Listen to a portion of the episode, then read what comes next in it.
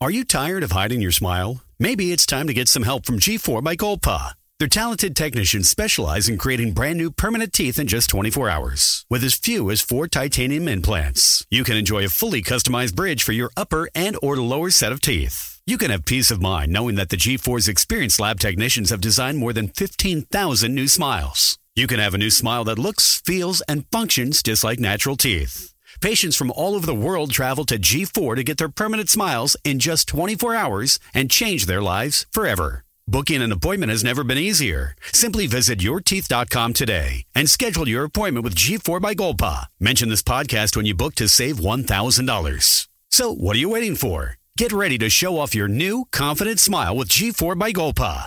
Visit yourteeth.com today and start your journey to a new, permanent smile in just 24 hours. G4 by Golpa. Powered by technology. Inspired by patience.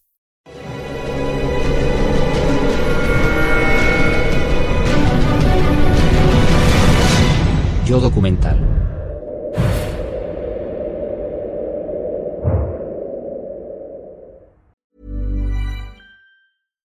ACAST recommends podcasts we love. I'm Sheila Shoiga, the host of Ready to Be Real, which features thought leaders like Dr. Joe Vitale and Nejwa Zabian, along with those who have extraordinary stories to tell.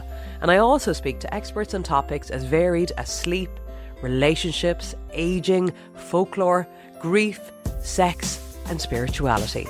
So, for honest and compelling conversations, new episodes of Ready to Be Real release every week, wherever you get your podcasts. ACAST is home to the world's best podcasts, including the critically acclaimed West Cork and the one you're listening to right now.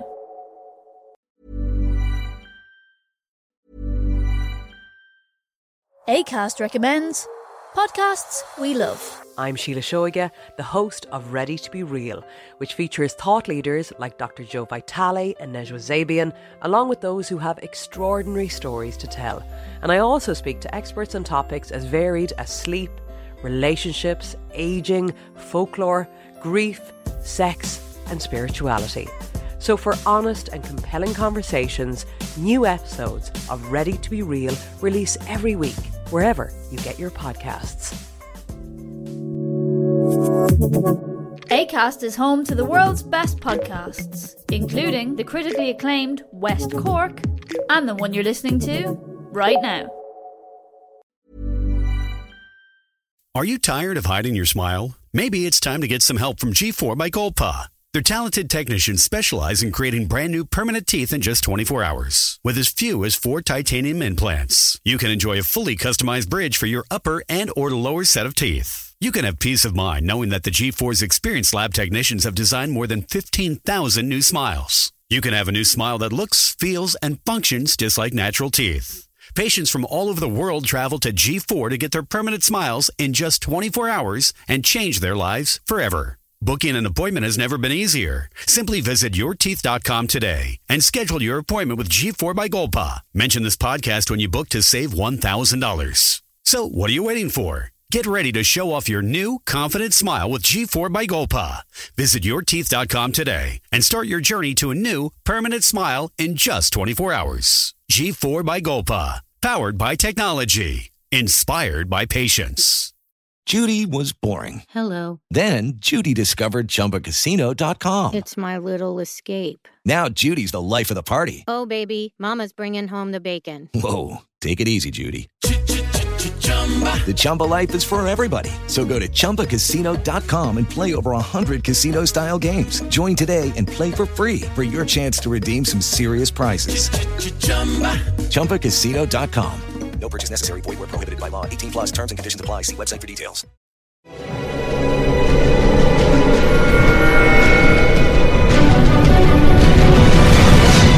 Yo documental.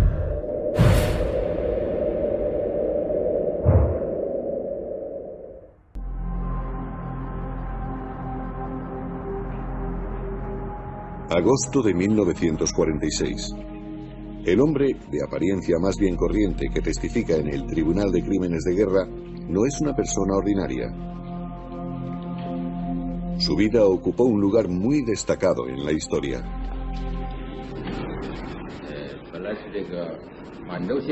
Me llamo Aisin Yoro Puyi. Era sobrino de Guangxu, emperador de China, perteneciente a la dinastía Qing. Los Qings eran manchúes del nordeste de China.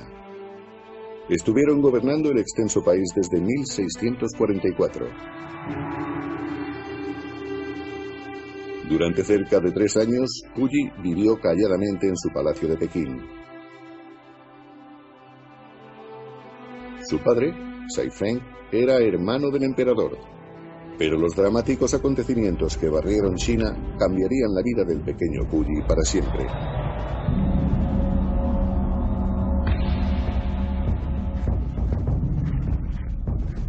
Mientras las revoluciones industriales y políticas se extendían por todo el mundo, China conservaba la misma sociedad feudal de hacía más de 2.000 años.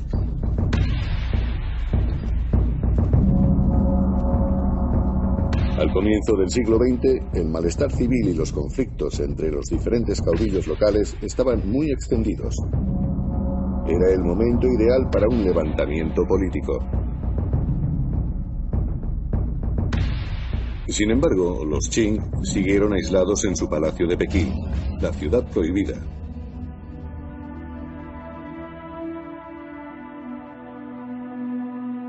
Para los Qing, el palacio representaba el mismo centro del mundo civilizado.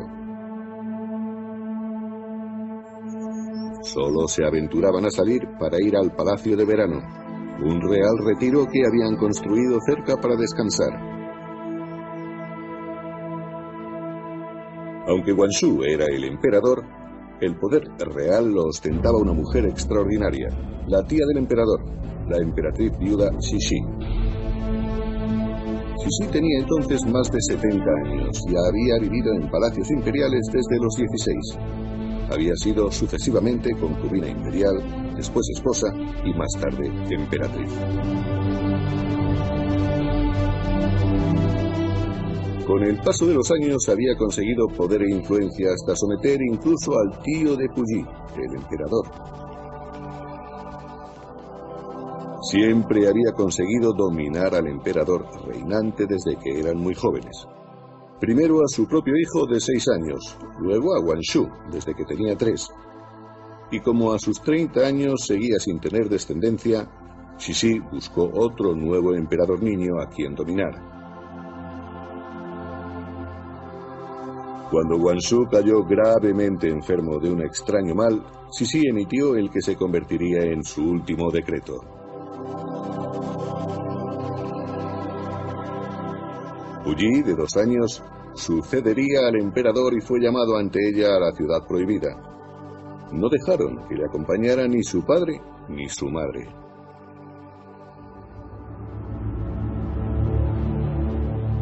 El niño quedó aterrorizado por el palacio. Más adelante describiría aquel momento.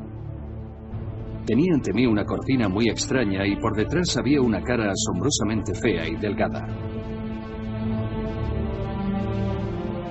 La oportunidad resultaría extraordinaria. El emperador Guangxu murió al día siguiente de cumplir 37 años. Y algo casi increíble, Sisi murió 24 horas más tarde. De esa manera, el pequeño Puyi se convirtió en emperador de China.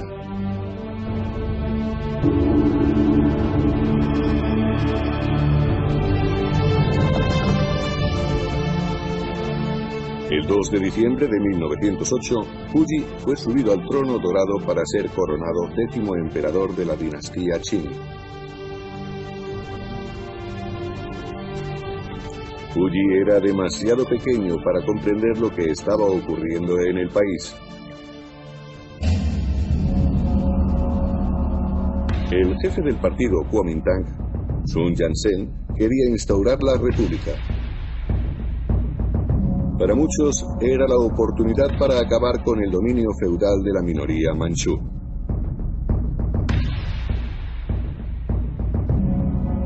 Para las grandes decisiones, la corte de Qing recurría al padre de Puyi, Seifen, que actuaba como primer regente, y a la viuda del anterior emperador, la emperatriz Longyu. Cuando la rebelión se extendió por toda China, ordenaron que fuera aplastada inmediatamente, pero muy pronto descubrieron que el ejército no obedecía al comandante manchú. Se vieron obligados a nombrar al popular general Yuan Shikai para que resolviera la crisis. Este era un político astuto y ambicioso que inmediatamente obligó a Seifen a abdicar de regente. Con la caída de Seifen, Yuan hizo saber inequívocamente a la emperatriz Longyu que el emperador Puyi no tenía más alternativa que abdicar.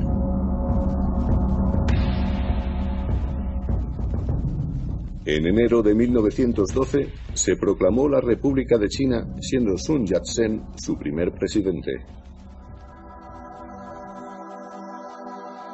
Pocos días después del sexto aniversario de Puyi, una llorosa emperatriz Longyu se rindió ante lo inevitable y puso su sello en el acta de aplicación del emperador Qing.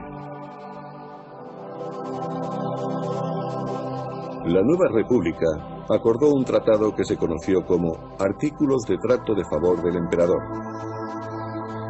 Según él, Puyi conservaba el título imperial y también una sustanciosa asignación que le permitiría mantener su corte y un servicio de eunucos.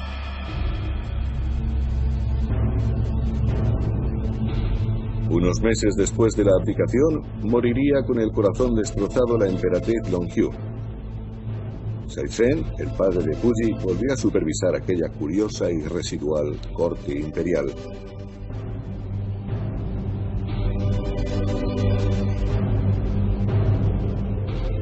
Diez meses más tarde, Sun Yat-sen cedió la presidencia a Yuan Shikai. En Año Nuevo de 1913, Yuan preparó su investidura como presidente de la ciudad prohibida.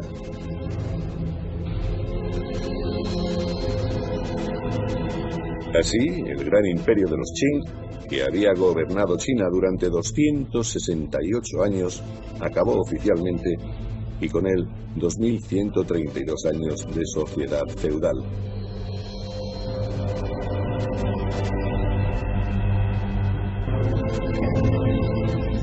Fue un momento crucial de la historia de la China. Pero para el pequeño Puyi, los problemas estaban muy lejos de haber terminado.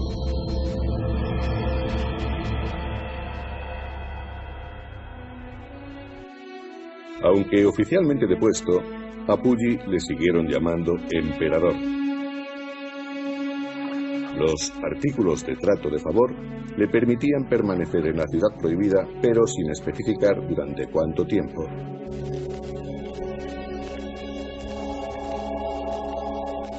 Era su pseudocorte palaciega. Puyi seguía siendo reverenciado y servido por un pequeño ejército de eunucos y doncellas. Sus palabras eran órdenes celestiales y su residencia las cámaras prohibidas. Incluso las paredes y las tejas del palacio estaban estrictamente reguladas. El sistema impedía que mantuviera relaciones normales y por tanto, el joven Puyi era uno de los chicos más solitarios del mundo. Pasaron años antes de que permitieran que su hermano fuera a estar con él.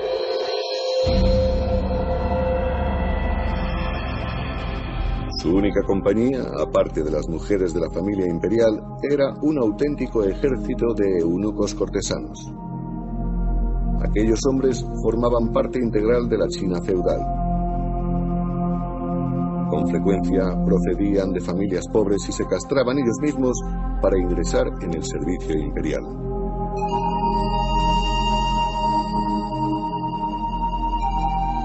El jefe de los eunucos estaba a cargo de cuidar a Puyi. Todos los días le contaba historias que ejercerían una influencia subliminal, pero duradera en él. Le hablaba de una montaña con nieve en la cima. Hacía mucho, unas criaturas celestiales iban allí a bañarse. Una de ellas comió una fruta roja escogida por una ave mágica y dio a luz a un niño. Ese niño era un antecesor de Puyi. La mágica ave le dijo que él era hijo de los dioses y que la familia Aishin Yoro sería la dueña de la tierra.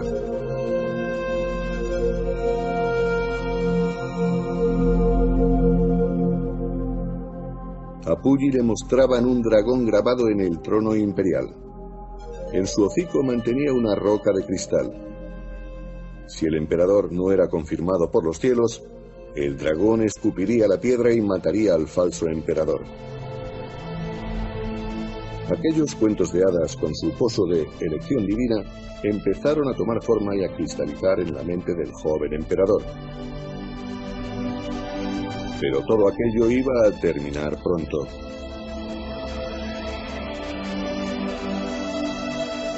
Invierno de 1915. Fuera de la ciudad prohibida se oyeron gritos de larga vida al rey.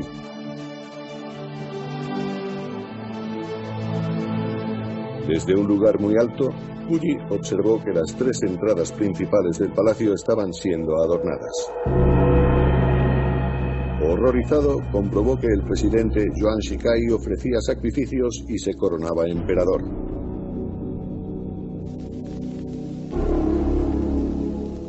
Aquello fue demasiado para los fieles de la República. Un gran número de provincias se levantó en armas contra Yuan.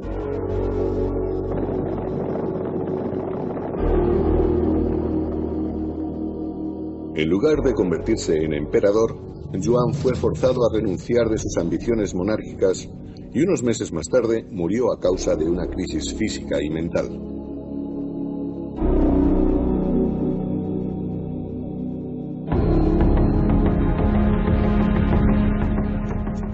Extraño comportamiento de Yuan era sintomático de los tiempos que siguieron a la caída de la dinastía Qing. En el sur se proclamó la República de China. En el norte había cabecillas que luchaban entre sí. Irónicamente, aquellos conflictos influyeron muy poco en el joven emperador en su ciudad prohibida. De hecho, los cabecillas rivales estaban tan ocupados luchando entre sí que pocos prestaron atención a Puyi.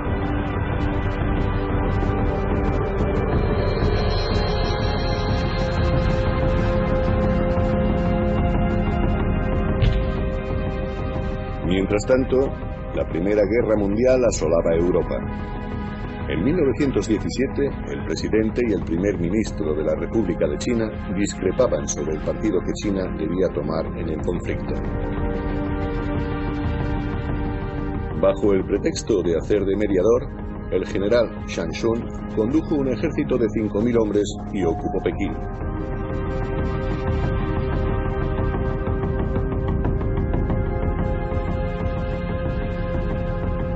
En cuanto dominó la situación, restauró a Puyi en el trono seis años después de haber abdicado.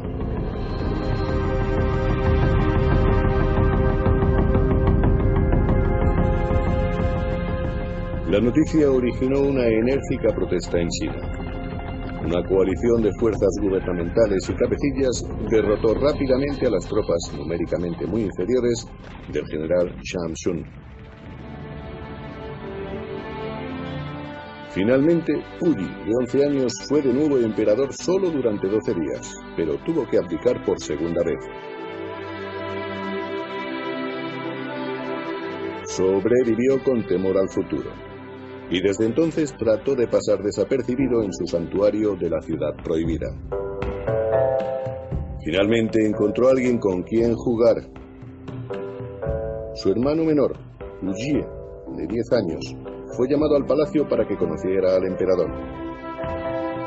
Esperaba encontrar a un viejo con barba blanca y corona. Se sorprendió al ver que el emperador era un chico como él y que además era su hermano. Y también se avecinaban más cambios. En 1919 se firmó un contrato con la Embajada Británica para que viniera un tutor para Puyi. El escocés Reginald Johnston, que más tarde fue interpretado por el actor Peter O'Toole en una película, tenía un máster por la Universidad Inglesa de Oxford. Hablaba correctamente el chino y había estudiado la historia y la poesía del país, En los años que siguieron, consiguió que Puyi cambiara totalmente la visión que tenía del mundo. Los maestros chinos de Puyi habían hecho mucho énfasis en la selección divina y en la supremacía personal, pero Johnston no estaba ligado a las tradiciones chinas e introdujo al emperador niño en la tecnología y modo de pensar occidentales. Puyi empezó a darse cuenta de que existía un mundo sorprendente más allá de la ciudad prohibida, un mundo que debía conocer por sí mismo.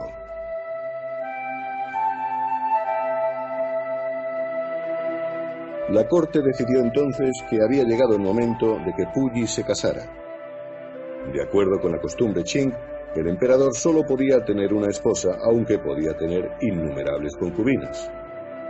Se habían seleccionado varias muchachas dignas de él desde una edad muy temprana. Puyi eligió a dos de ellas, Ron, procedente de una distinguida y rica familia, y Wen Shu, que provenía de una casa noble pero en declive. El 1 de diciembre de 1922, la realeza Qing celebró una gran ceremonia nupcial para Puyi en la ciudad prohibida. Wan Ron se convirtió en emperatriz y Wen Xiu en concubina. Después de la boda, Puyi y la emperatriz se retiraron a la cámara nupcial del Palacio de la Tranquilidad Terrenal. Todo era de color rojo escogido así para excitar las pasiones sexuales. Pero las cosas no salieron según lo previsto. Después de beber el vino nupcial y comer los pastelillos de la fortuna, entramos en aquella cámara oscura y roja. Me sentí sofocado. Mi mujer estaba sentada en la cama con la cabeza baja. La miré durante un rato fijándome solo en la cortina roja, las sábanas rojas, su vestido y sus mejillas. Me sentí muy incómodo y, prefiriendo mis propias cámaras, salí de allí. Realmente los eunucos de Puyi le habían estado trayendo doncellas palaciegas para que durmieran con él. Se dice que se aburría y que incluso le disgustaba el sexo. Más tarde, se rumoreó que era impotente. Incluso cuando Puyi visitaba a Ron en su residencia de la estancia de la belleza desbordante, era durante un tiempo muy breve. Le interesaba más el hermano menor de Ron, Ronki. Aunque Puyi era seis años mayor que él, le gustaba que estuviera con él para jugar junto con su hermano Puyi.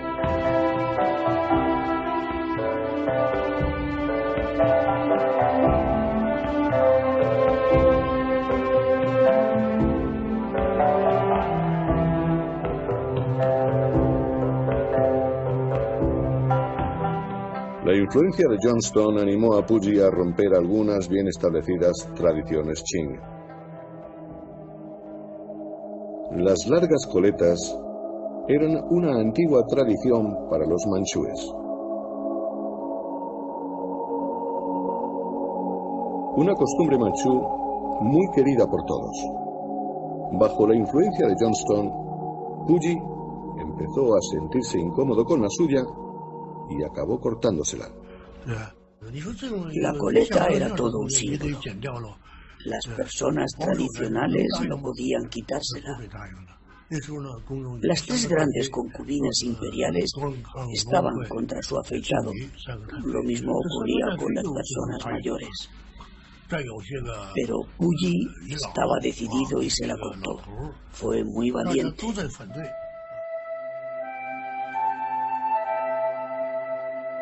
Cuando Puyi mostró su pelo corto a las grandes concubinas, las mujeres mayores se echaron a llorar. Sin embargo, a los pocos días, alrededor de mil hombres se la cortaron también en la corte.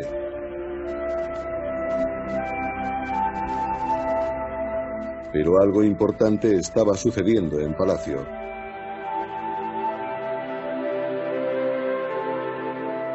La ciudad prohibida era como una gran cueva de Aladino estaba repleta de tesoros. Algunos de ellos empezaron a desaparecer, incluidas algunas perlas de la corona de la emperatriz.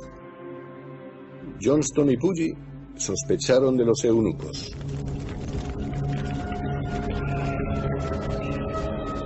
Para borrar pistas, los eunucos quemaron la entrada del cultivo de la prosperidad. Una cantidad desconocida de raros y valiosos tesoros fueron destruidos en el incendio. Puri, furioso, decidió despedir a los eunucos. Para ello llamó al ejército a palacio para que los echara. El proceso de expulsión tardó menos de una hora.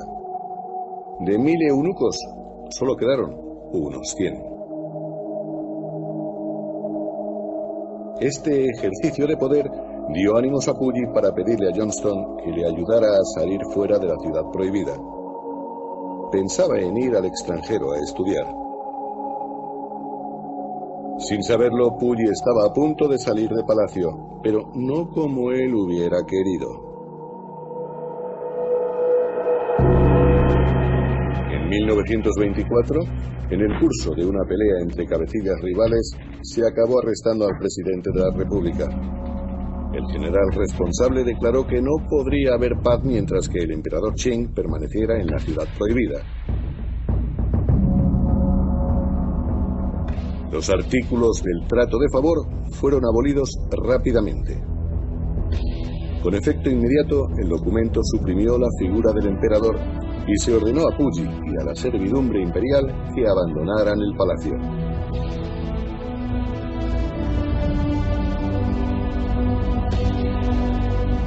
Con un ejército en inferioridad numérica, Puyi se vio obligado a abandonar la ciudad prohibida, exponiéndose al mundo exterior por primera vez desde que tenía dos años.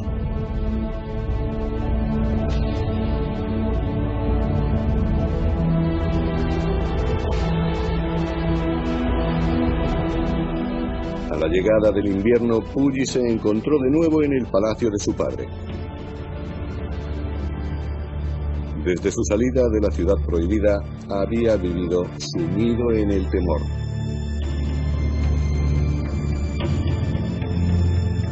Se encontraba ante un dilema. O aceptaba la situación o combatía por recuperar su imperio. Las dos posibilidades le atemorizaban. Desesperado le pidió a su maestro y mentor, Reginald Johnston, que solicitara un visado a la embajada británica para ir a Inglaterra. Sin embargo, por miedo a incomodar a los chinos, tomaron la infausta decisión de denegársela. Puyi recurrió entonces a otra potencia extranjera.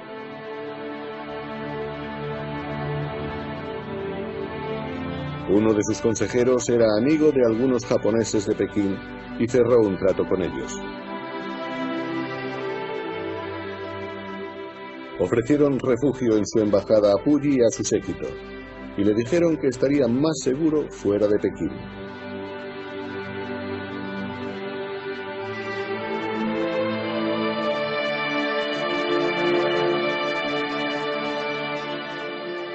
Antes de seguir su consejo, Puyi hizo una visita furtiva a la ciudad prohibida.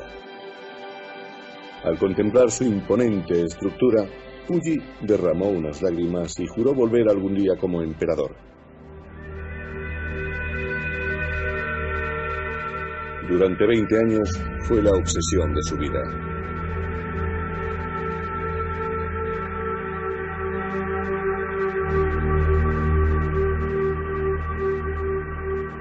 A principios de 1925, Puyi se disfrazó y tomó un tren. Su destino secreto era el asentamiento japonés de Tianjin, a 130 kilómetros de Pekín. En aquel tiempo, Tianjin era la ciudad más grande de China, después de Shanghái.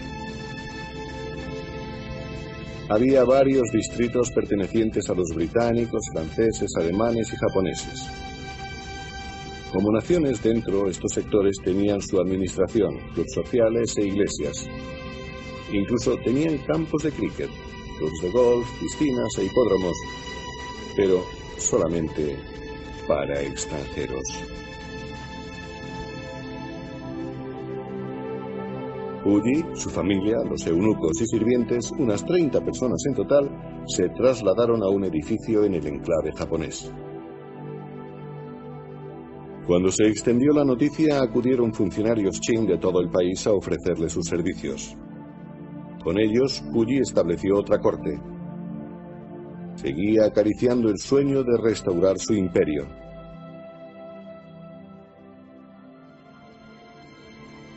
Tianjin se convirtió en un extraño mundillo de oportunistas desilusionados dispuestos a utilizar a Puyi para recuperar sus fortunas. Él se reunió con casi todos ellos. Los japoneses adoraban a Puyi porque era todavía la cabeza simbólica de los manchúes y de su vasto país, Manchuria, con sus grandes recursos agrícolas y minas de hierro y carbón.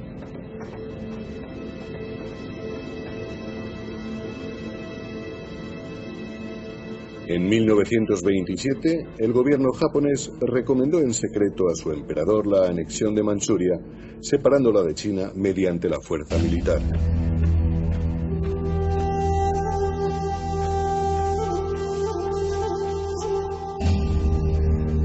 En un famoso incidente sucedido en 1928, su ejército asesinó a uno de los cabecillas con los que Puyi había estado tratando. Hicieron saltar por los aires un tren en el que viajaba.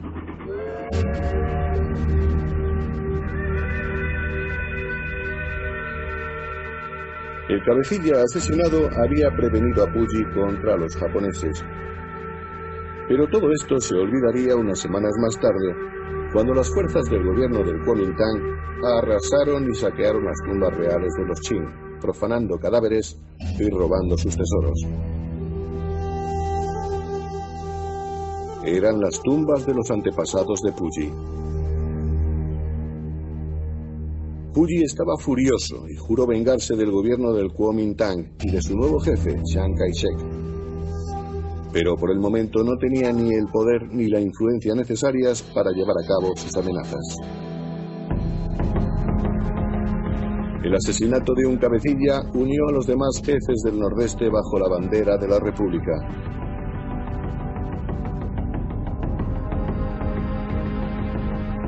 Eso representaba una amenaza para los planes de expansión de Japón en la región, y Puyi pasó a cobrar una gran importancia para los nipones. En 1931, un memorando secreto del ejército recomendaba la unificación por la fuerza de las cuatro provincias del Nordeste y Mongolia. Sería el país de los manchúes y de los mongoles, y Puyi sería su dirigente nominal. Al cabo de una semana los japoneses dieron el primer paso.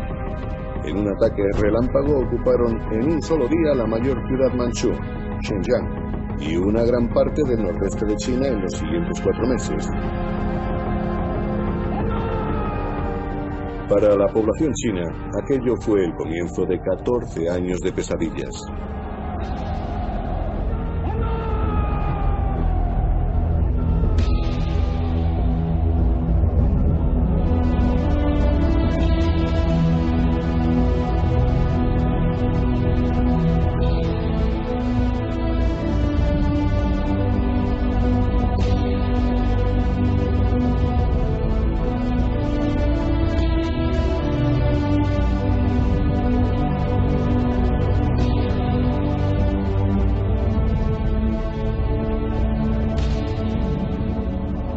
Después de la conquista de Manchuria, el espíritu nacional japonés creció mucho.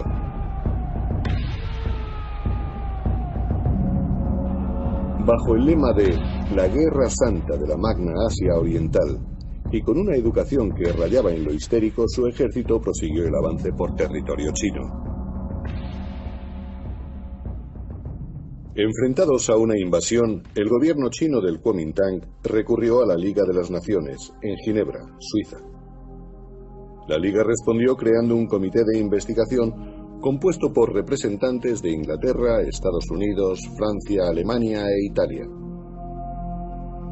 A Puyi le había llegado el momento de decidirse. Quería restaurar el imperio Qing y recuperar el trono. Los japoneses querían que abandonara Tianjin para que les ayudara a establecer un gobierno títere en Manchuria. Durante la siguiente década jugaron a un complejo juego de beneficio mutuo plagado de recelos.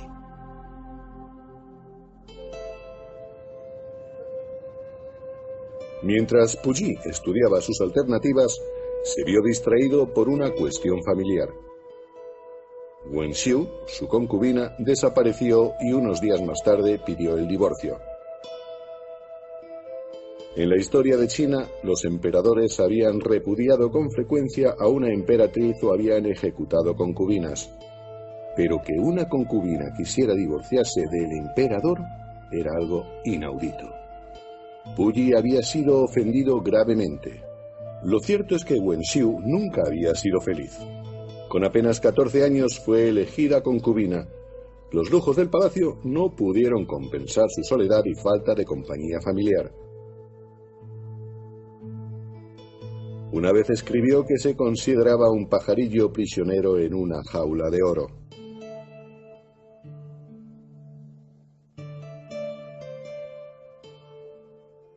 Puyi apenas veía a Wenxiu. Pasaba la mayor parte del tiempo al Wenxiu se sentía abandonada, relegada al ostracismo. Me pareció algo muy lógico que solicitara el divorcio. Puyi no podía hacer otra cosa más que concederle el divorcio. Pero para salvar algo de su orgullo herido, promulgó un decreto reduciendo a Wenxiu a la condición de plebeya.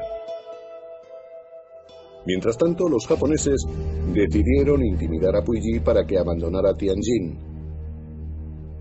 Recibió amenazas de muerte e incluso una bomba dentro de una cesta de fruta. Los japoneses contrataron a 2.000 exsoldados y gángsters locales para que hicieran una revuelta.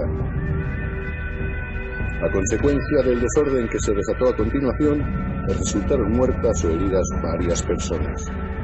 Rodeado como estaba por asesores japoneses, Puyi no tenía idea de lo que se preparaba tras aquella serie de sucesos alarmantes. Puyi era extraordinariamente ingenuo. Creía a cualquiera. En parte se debía a su formación. Había estado en palacio desde que tenía solo unos años. Resumiendo, Puyi no reconocía a una mala persona cuando la tenía enfrente. Okay, round two. Name something that's not boring. A laundry? Ooh, a book club. Computer solitaire, huh? Ah, oh, sorry. We were looking for Chumba Casino. That's right. ChumbaCasino.com has over 100 casino style games. Join today and play for free for your chance to redeem some serious prizes. ChumbaCasino.com. No purchase necessary. Full prohibited by law. 18 plus terms and conditions apply. See website for details. Judy was boring. Hello. Then Judy discovered ChumbaCasino.com. It's my little escape. Now Judy's the life of the party. Oh, baby. Mama's bringing home the bacon. Whoa. Take it easy, Judy. The Chumba life is for everybody. So go to ChumbaCasino.com and play over 100 casino style games. Join today and play for free for your chance to redeem some serious prizes. ChumbaCasino.com. No purchase necessary. Void where prohibited by law. 18 plus terms and conditions apply. See website for details. El gobierno del Kuomintang hizo un tardío intento de atraer a Puyi para que volviera. Le ofreció dinero y casa en Shanghái pero era demasiado tarde.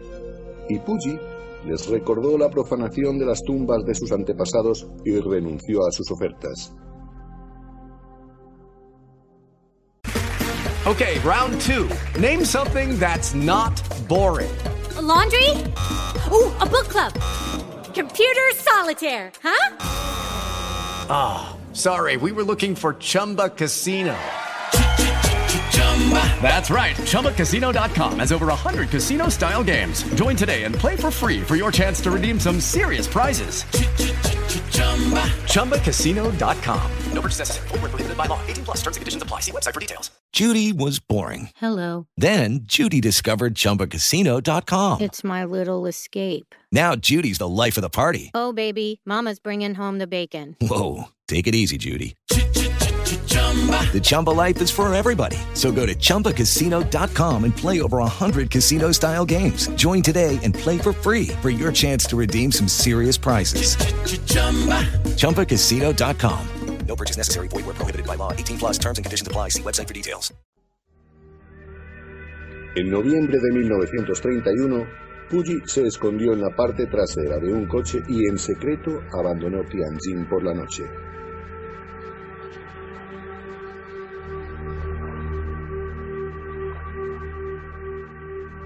Subió a un barco japonés antes de ser transferido a un barco mercante en dirección a Manchuria. Estaba decidido a probar suerte con los japoneses.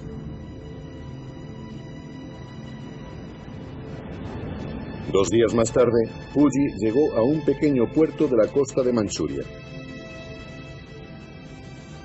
En aquella helada noche no recibió una gran bienvenida al poner pie en la tierra de sus antepasados. Solo unos cuantos japoneses le recibieron en el muelle. Le llevaron a una ciudad a 100 kilómetros al sur de Shenyang, la capital de Manchuria. Allí se alojó en un hotel dirigido por un club japonés. El humor de Puyi mejoró después de tomar un baño en las ricas aguas minerales de un manantial. Envuelto en vapor, entrevió el majestático palacio imperial de Shenyang y el trono desde el cual se dirigiría a sus siervos.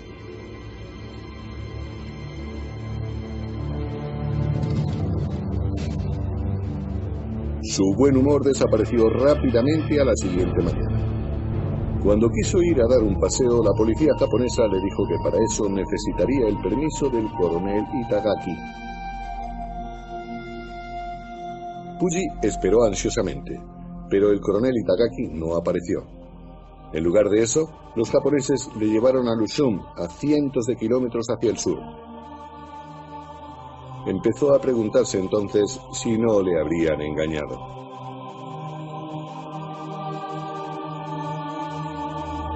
Realmente los japoneses estaban pensando lo que debían hacer con él.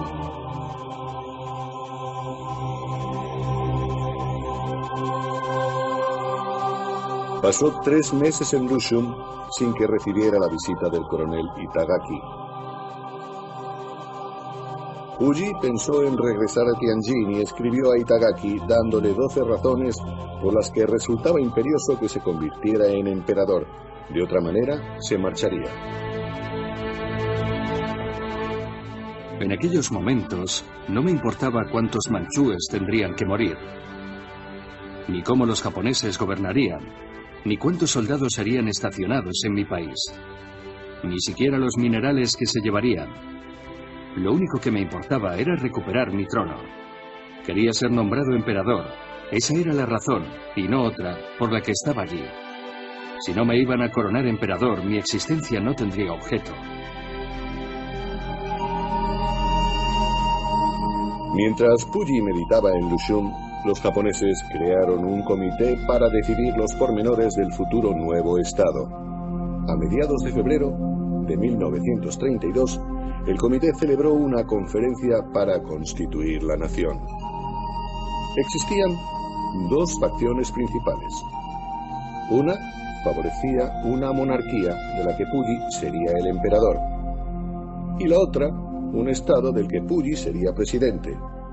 Las dos facciones no se pusieron de acuerdo y finalmente la cuestión fue decidida por los japoneses.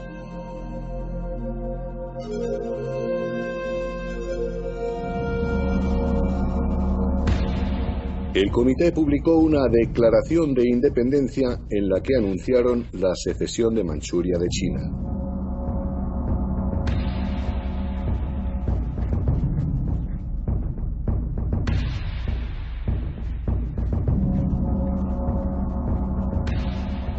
Por fin, Itagaki fue a ver a Puyi.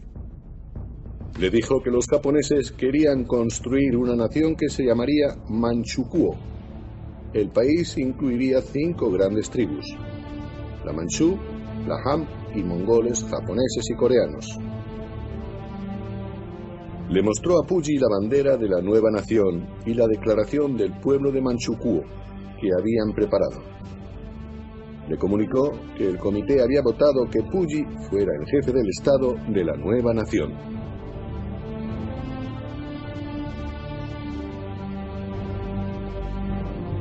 Pero Puyi no estaba satisfecho. ¿Qué pasaba con el imperio de los Qin y su proclamación como emperador? Itagaki le aseguró que a su debido tiempo se aprobaría una ley para restaurar la monarquía. Su papel como jefe del Estado sería solo temporal. Además, si Puyi no aceptaba esos términos, le declararían persona hostil y le tratarían como enemigo. Fue un ultimátum y Puyi se dio cuenta de que no tenía alternativa. Muy a su pesar, aceptó la oferta.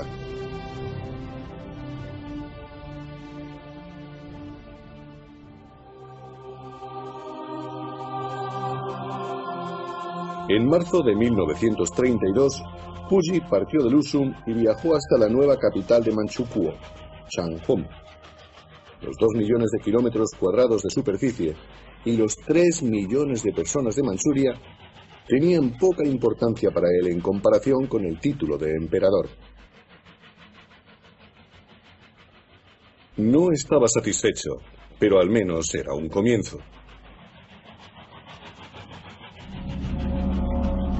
La bienvenida que recibió en Shanghun le hizo recuperar en parte su alicaída moral.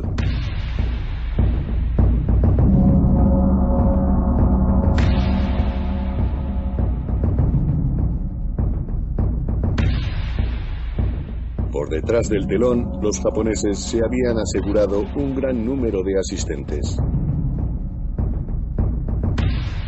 La investidura de Puyi se celebró en una oficina del gobierno, aunque poco tenía que ver con el emperador de la ciudad prohibida, la grandiosa ceremonia consiguió que Puyi se sintiera más a gusto con su decisión de ponerse al lado de los japoneses.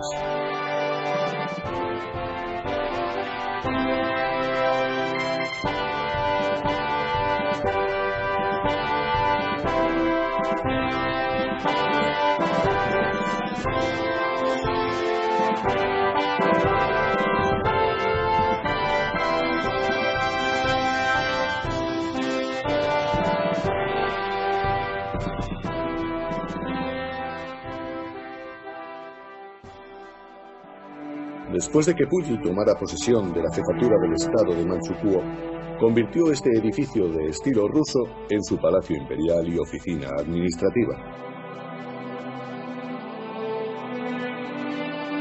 De acuerdo con la constitución de Manchukuo, el jefe del estado era su gobernador ejecutivo.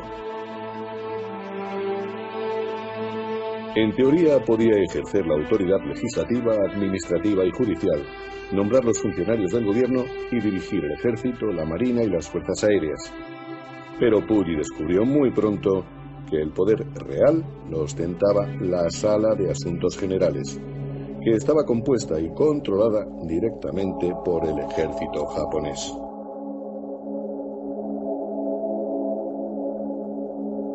Puyi, el jefe del Estado, no era más que una figura decorativa. 24 años más tarde, Puyi testificaría en un consejo de guerra. En el gobierno títere de Manchukuo,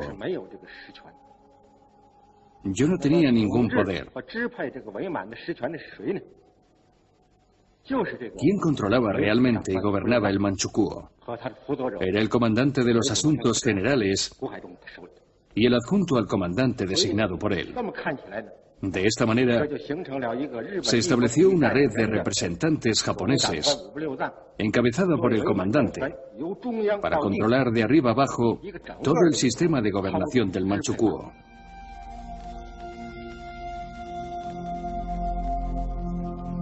Poco después de que se creara Manchukuo, el gobierno japonés preparó un gigantesco sistema de emigración. De acuerdo con el plan, Japón enviaría un millón de siervos a Manchuria a lo largo de un periodo de 20 años. porque emigrar masivamente a Manchuria está en línea con las necesidades del desarrollo político del imperio japonés.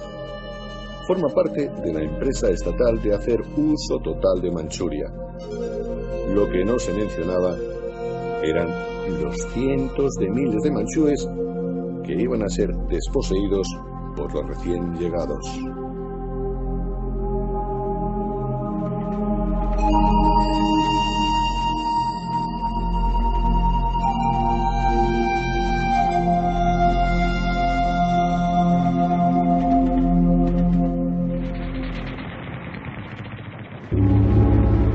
Pesar de la constante invasión japonesa del territorio chino, Chiang Kai-shek, su gobierno del Kuomintang, estaban distraídos por su obsesión de derrotar el creciente poder de una amenaza iniciada en 1921, el Partido Comunista Chino, dirigido por Mao Zedong. En 1931, el Kuomintang firmó un alto el fuego con el ejército japonés y declaró zonas no militares a varias provincias.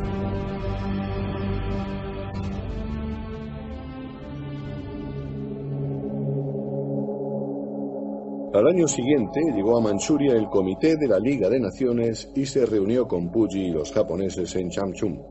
Más adelante, el representante británico Lord Richon hizo público el resultado de su inspección. La ocupación japonesa de esta gran parte de China no se justifica ni tiene base con la autodefensa. El nuevo Estado creado es un protectorado japonés, más que un caso genuino de autodeterminación del pueblo manchú. La Liga propuso un plan de intervención internacional para Manchuria. El embajador japonés se dirigió a los delegados para defender vehementemente la postura opuesta de su país. Es públicamente notorio que la política del Japón está fundamentalmente inspirada en su deseo genuino de garantizar la paz en el lejano oriente y para contribuir al mantenimiento de la paz en todo el mundo. El Japón, sin embargo, encuentra que es imposible de aceptar el informe adoptado por la Asamblea.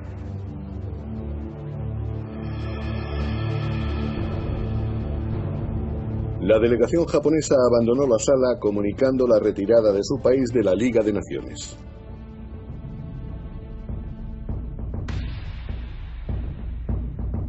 Los seguidores de los Qing aprovecharon la ocasión para iniciar una campaña para restaurar la monarquía.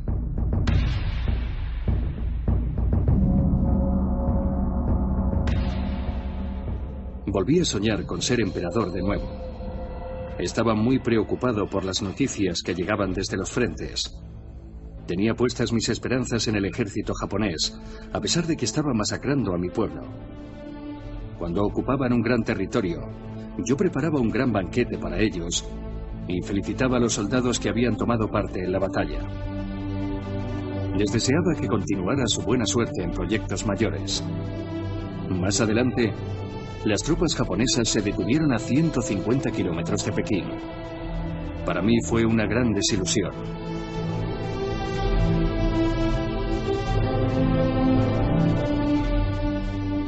Para apoyar la legitimidad de su intervención en China, los japoneses decidieron resaltar el perfil internacional de Puyi. En octubre de 1933 le dijeron que el gobierno japonés le reconocería como emperador. Puyi estaba eufórico. Por fin había llegado el día que tanto había esperado. Lo primero que pensó fue en la ropa que se pondría. Aún se conservaban los antiguos trajes ceremoniales del emperador Wanshu, pero los japoneses le dijeron a Puyi que solo era emperador de Manchukuo y por eso no podía vestir los trajes de los Qing. Debía llevar el uniforme militar que ellos habían diseñado. Después de una enardecida discusión, llegaron a un acuerdo.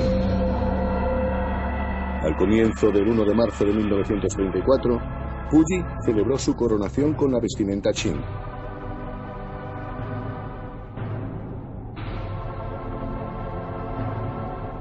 Pero después de la ceremonia, Puyi apareció vistiendo el uniforme preparado por los japoneses.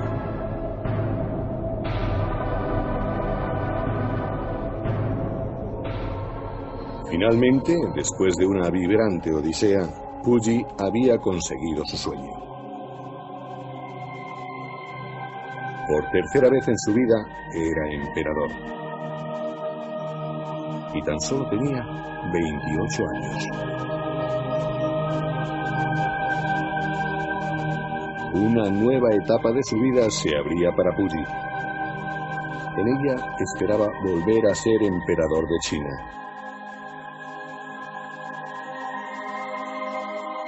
Los hechos, sin embargo, transcurrieron de tal manera que lo llevaron por un camino mucho más extraño de lo que nunca hubiera podido imaginar.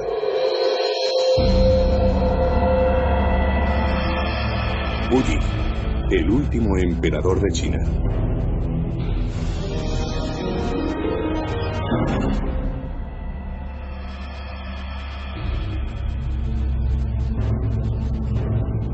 En 1934, Japón nombró a Ishin Jioro Puyi emperador títere de Manchukuo, al nordeste de China. Puyi ya había sido emperador anteriormente. Desde que tenía dos años había vivido en la ciudad prohibida de Pekín como emperador de la dinastía Qing de toda China. pero fue forzado a abdicar unos años más tarde. Y desde entonces estaba obsesionado por recuperar su trono y restaurar su dinastía.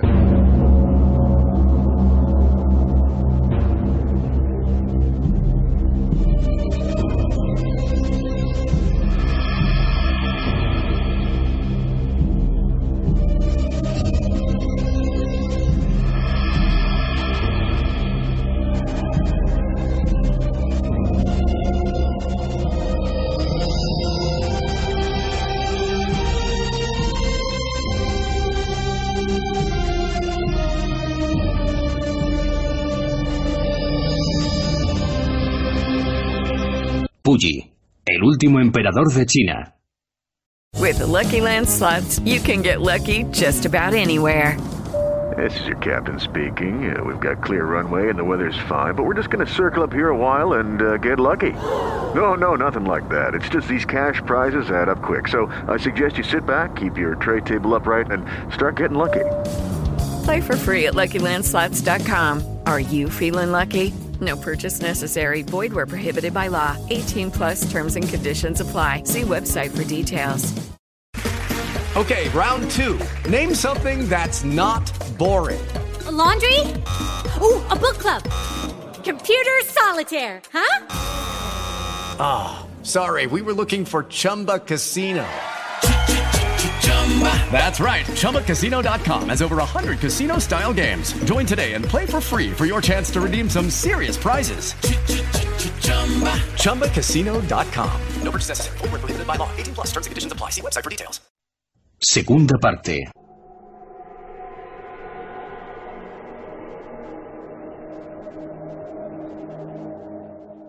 En abril de 1935, Puyi realizó su primer viaje fuera de China pero no fue Inglaterra como había deseado. Subió a bordo de un acorazado y se dirigió a Japón. Todavía quería ser emperador de China y confiaba en los japoneses para conseguirlo. Cumplió su papel de respeto mutuo e incluso saludó al monte Fuji al pasar cerca de él. En compensación, los japoneses le trataron con gran pompa, haciendo desfilar su ejército ante él.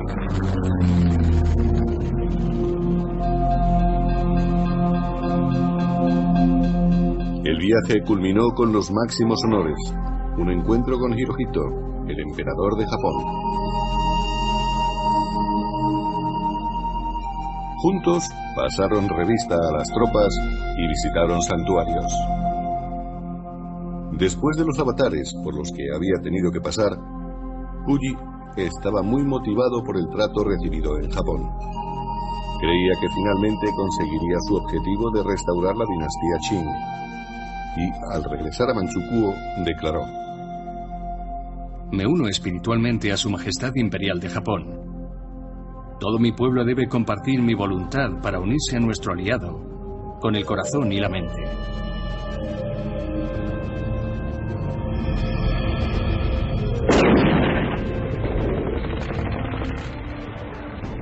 Los aliados japoneses de Puyi empezaron a encontrar una resistencia creciente a sus incursiones en China. Tomaron represalias con políticas de clasificación y asimilación. Desplazaron a aldeanos chinos y saquearon sus hogares.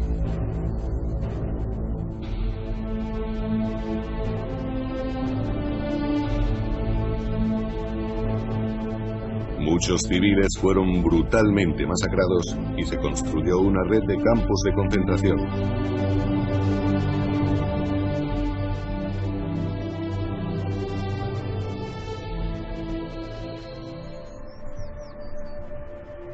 Mientras Puyi jugaba a ser emperador títere en su palacio de Changchun, su vida personal empezaba a desmoronarse.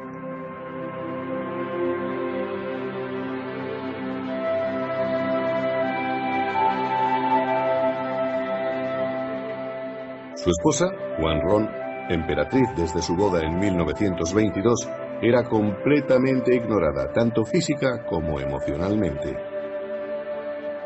Aburrida y solitaria, había recurrido a fumar opio para escapar del ambiente que la rodeaba. Con el tiempo, el opio se convirtió en una seria adicción. No podía soportar la luz y andaba con dificultad.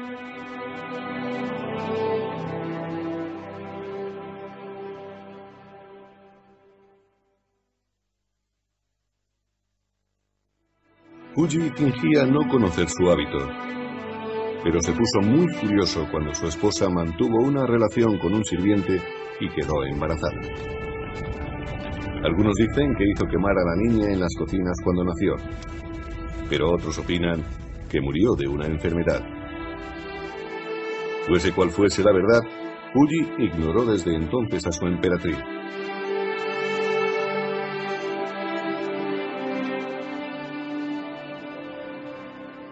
Puede que para castigar a Guanrón, Puyi tomara otra concubina, un necesario objeto decorativo, como a veces denominaba a sus mujeres. Pero esta era diferente. Pues Puyi amaba realmente a Tanjulin, una joven de 17 años.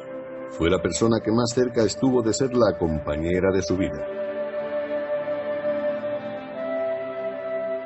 Era una chica de buena formación de la nobleza manchú Julin era una ferviente progresista para aquel tiempo y estaba muy furiosa por el comportamiento de los japoneses en China.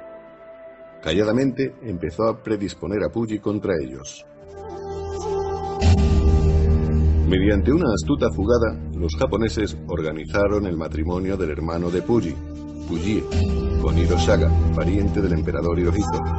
Debido a su rumoreada impotencia, o quizás por su supuesta infertilidad, los japoneses sospechaban que Puyi nunca tendría descendencia. De ese modo, los hijos de Puyi serían medio japoneses y candidatos a heredar el trono de Manchukuo. Aunque sabía que su hermano amaba a su nueva esposa, Puyi se sentía inquieto. Y cuando supo que Hirosaga estaba embarazada, se puso más nervioso todavía. Cuando Puyi iba a ser padre, visité a un adivino. Estaba preocupado por mi hermano. Buscaban un emperador de ascendencia japonesa. Y lo más probable es que tanto mi hermano como yo fuéramos asesinados después. Pero respiré aliviado cuando supe que había tenido una hija.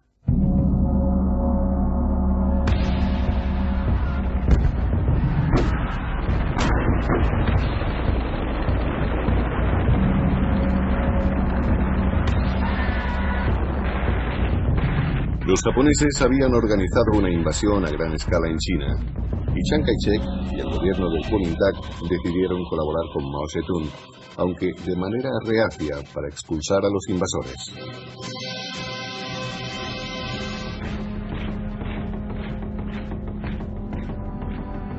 Puyi se encontraba en una situación cada vez más incómoda. Tenía que apoyar a una potencia extranjera contra su propio pueblo, el pueblo que una vez más tendría que gobernar. Pero había agotado sus posibilidades con el Kuomintang y tampoco le era posible apoyar a los comunistas. Por eso siguió con su funesta política de exhortar al pueblo de Manchukuo para que apoyara a Japón en la guerra y para dar ejemplo, donó oro y joyas e hizo retirar metales preciosos de su palacio.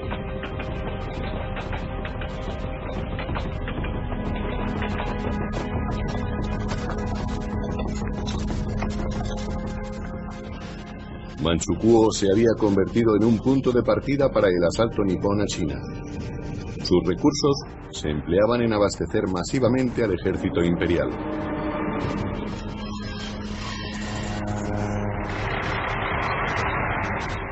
Cuando los japoneses le presentaban documentos para que firmase, Fuji los aprobaba sin molestarse en leerlos.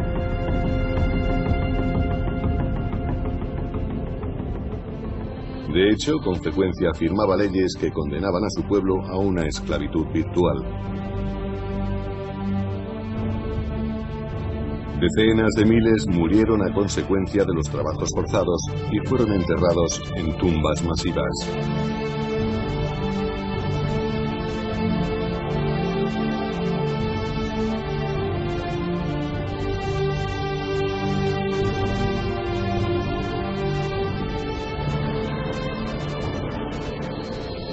El avance japonés era continuo, pero cometieron un error que cambiaría el curso de la guerra y sellaría el destino de Puyi. En diciembre de 1941 lanzaron un ataque por sorpresa contra la base naval norteamericana de Pearl Harbor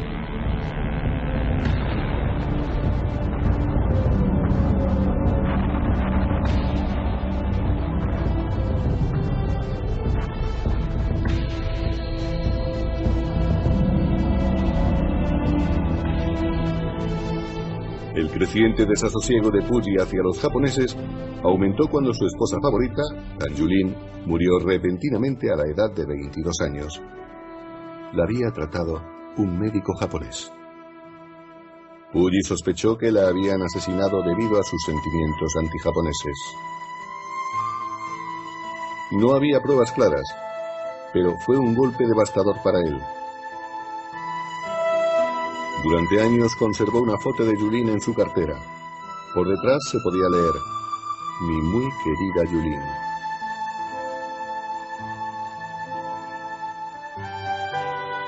Después de la muerte de Yulín, los japoneses intentaron que Puyi se casara con una japonesa, pero él sospechaba que esta sería una espía. Y tras un año de luto eligió a Li Yuchin, una joven estudiante china.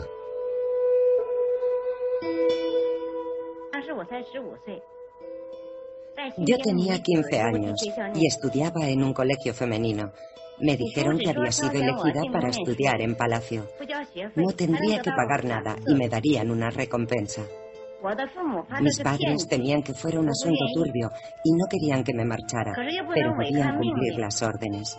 Por eso abandoné mi hogar y me fui solo con mi cartera de colegiala.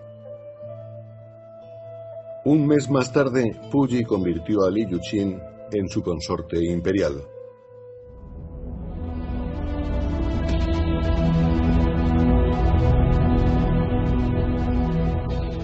A principios de 1945, la guerra había tomado un cariz adverso para los japoneses. Por primera vez se ordenó a los habitantes de Changchun, la capital de Manchukuo, que hicieran ejercicios de protección contra incursiones aéreas. Puyi, el emperador títere, vivía sumido en la incertidumbre. Le preocupaban las pocas posibilidades que tenía Japón de ganar la guerra y también su destino como emperador.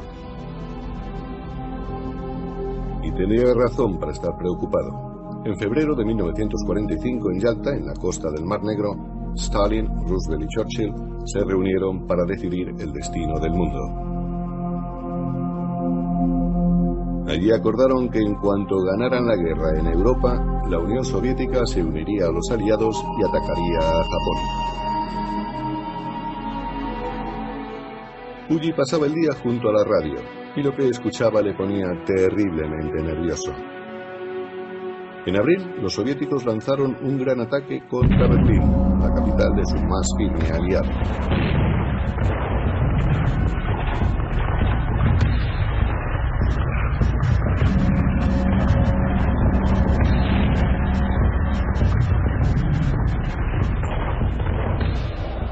El día 28 quedó horrorizado por las siniestras circunstancias que rodearon la muerte del líder italiano Mussolini.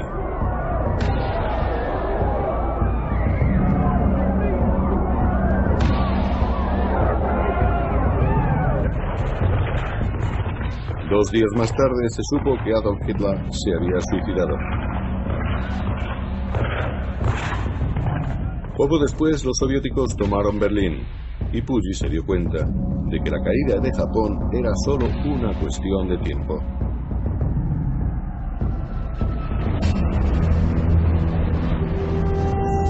Los días 6 y 9 de agosto los americanos lanzaron sendas bombas atómicas contra las ciudades niponas de Hiroshima y Nagasaki. En aquel momento Mao Zedong anunció el final de la guerra contra los invasores japoneses.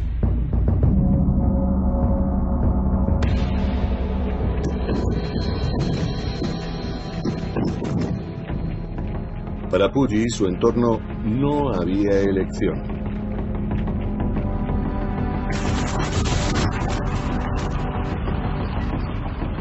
El 9 de agosto los japoneses informaron a Puyi de que la Unión Soviética les había declarado la guerra.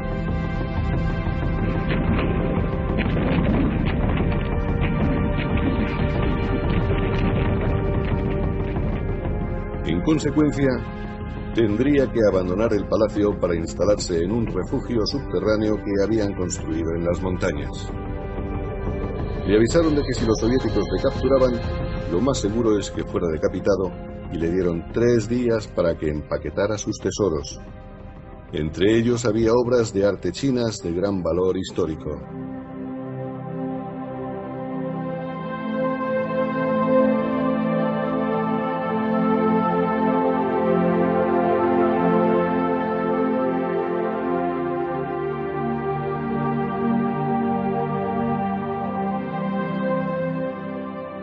Mientras preparaba sus tesoros, Fuji ordenó que se quemaran documentos y películas, todo lo que le pudiera relacionar con los japoneses.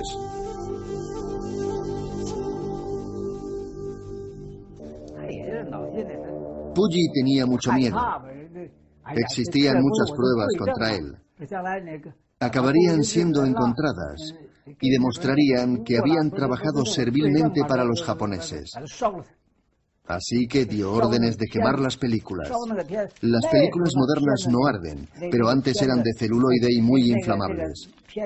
Las quemé en las estufas del sótano de la casa de Puyi.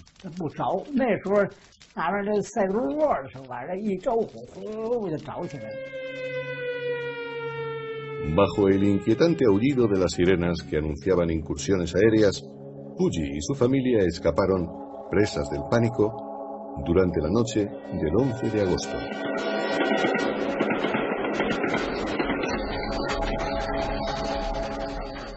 Viajaron por tren hacia el refugio subterráneo, pero fueron desviados por los japoneses que les comunicaron que aquel alojamiento ya no era seguro.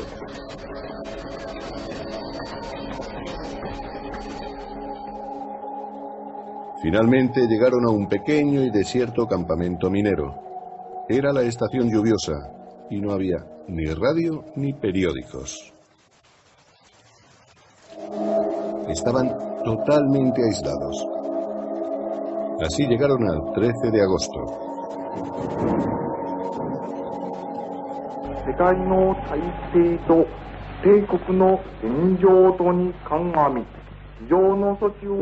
Dos días más tarde, el emperador Hirohito de Japón anunció a su pueblo la rendición incondicional.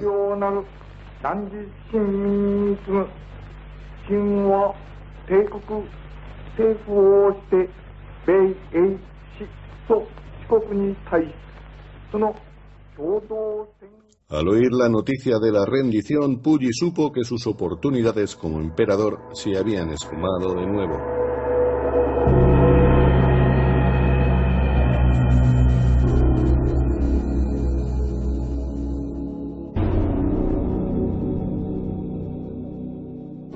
Después de la medianoche del 17 de agosto, en un cobertizo del campo minero y ante unos pocos funcionarios y oficiales del ejército japonés, Puyi comunicó su renuncia al trono.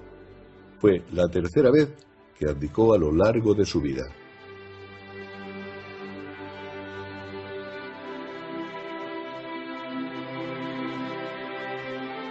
Los japoneses le dijeron que lo llevarían a Japón en avión. Puyi recogió rápidamente sus más preciados tesoros y seleccionó unos pocos hombres para que fueran con él. Partieron por la tarde.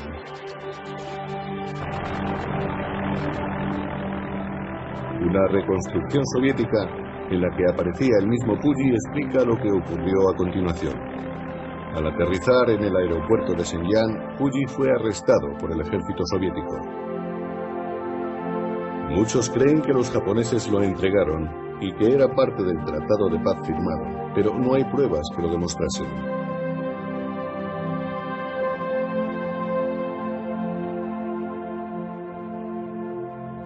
La tarde del 19 de agosto de 1945, Puyi subió a un avión soviético rumbo al cautiverio y hacia una suerte incierta.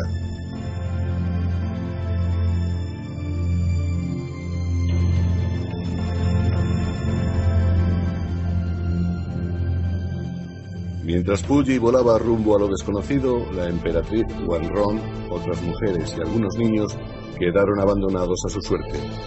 Huyeron a pie. Fueron interceptados muy pronto por los bandidos.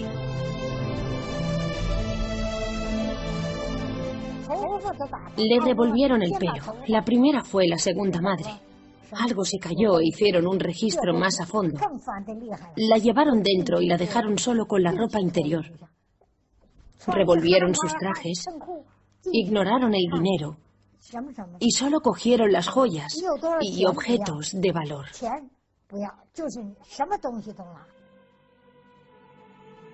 La emperatriz Wanron fue finalmente detenida y encarcelada.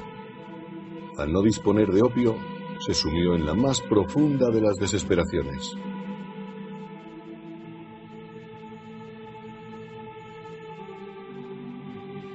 A sus 40 años, la última emperatriz de China murió en prisión y fue enterrada en una tumba sin identificación en una colina.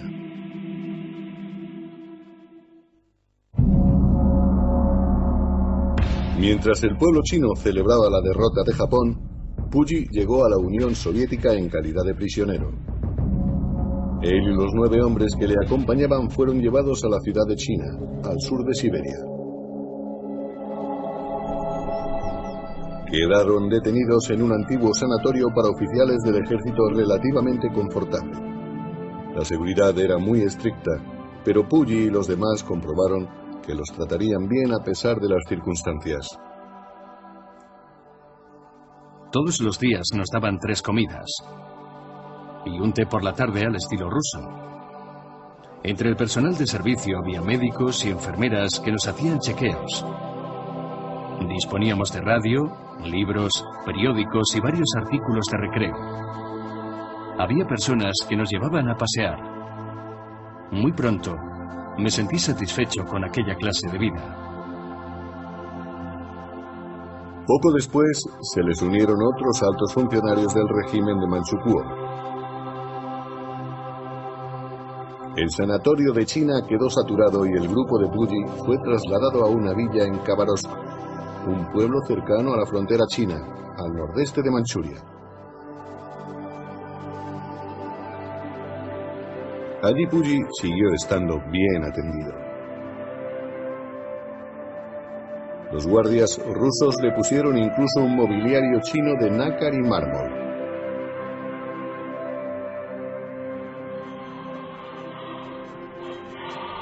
Para distraerse, Puyi leía documentos sobre el sistema soviético, pero no podía entender el comunismo. Confundía a los bolcheviques con la aristocracia. Estaba sorprendido por la ejecución del zar que llevaron a cabo los revolucionarios. Cuando supo que nunca había existido un emperador bolchevique, preguntó ingenuamente si él podría ser el primero. A partir de enero de 1946, las potencias que habían aplastado a Japón formaron un tribunal militar en Tokio para juzgar a supuestos criminales de guerra. El tribunal reclamó específicamente a Puyi como testigo. Los rusos, después de consultar con los chinos, aceptaron la petición y en agosto de 1946, Puyi partió hacia Japón con una escolta soviética.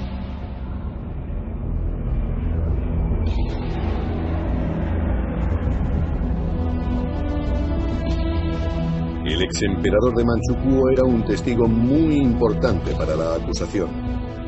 Podía ayudar a que varios japoneses acusados de crímenes de guerra fueran declarados culpables. Prestó declaración durante siete días seguidos, más tiempo que cualquier otro testigo. Su testimonio provocó un gran interés en los medios, dentro y fuera de la sala. Nací en Pekín. Me llamo Puyi. Mi nombre en Manchuria es Aisin Yoro Puyi. En 1909 fui emperador de China.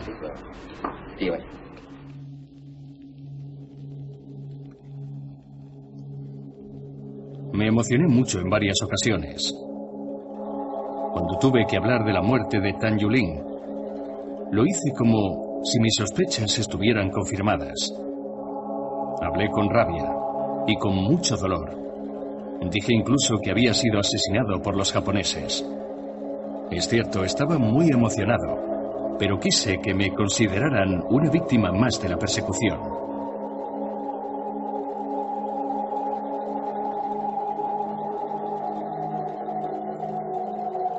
La oposición de Puyi ante el tribunal era crítica. Fue acusado de crímenes en más de una ocasión.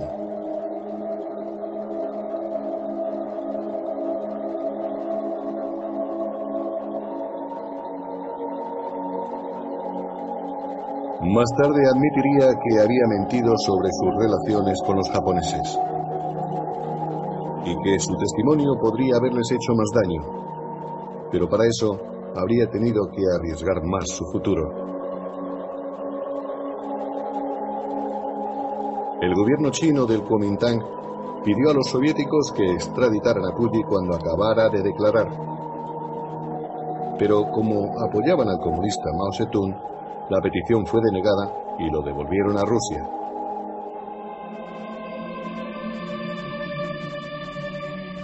Las fuerzas de Mao hacían grandes progresos en su sangrienta batalla contra el Kuomintang. Su estrategia era ahora ofensiva en lugar de defensiva.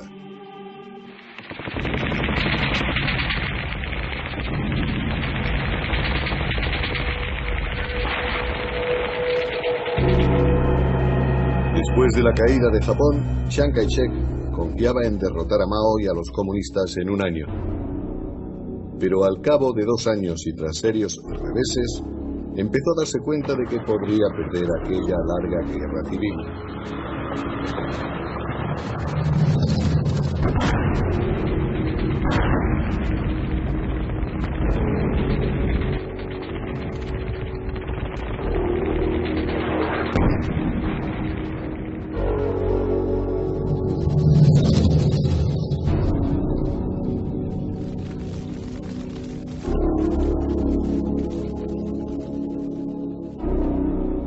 Mientras las cosas empeoraban para las fuerzas del Kuomintang, los comunistas de Mao eran recibidos como héroes cuando tomaban nuevos centros estratégicos.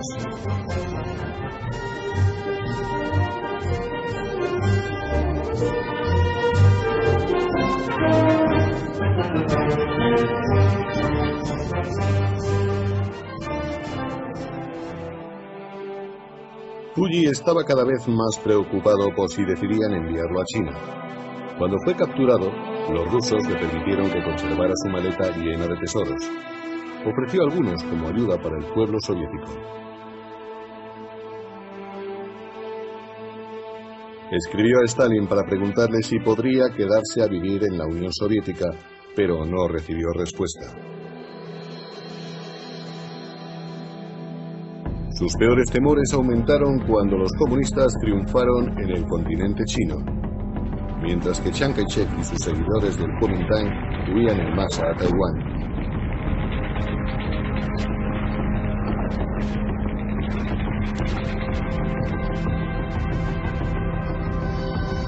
El 1 de octubre de 1949 se creó oficialmente la República Popular China.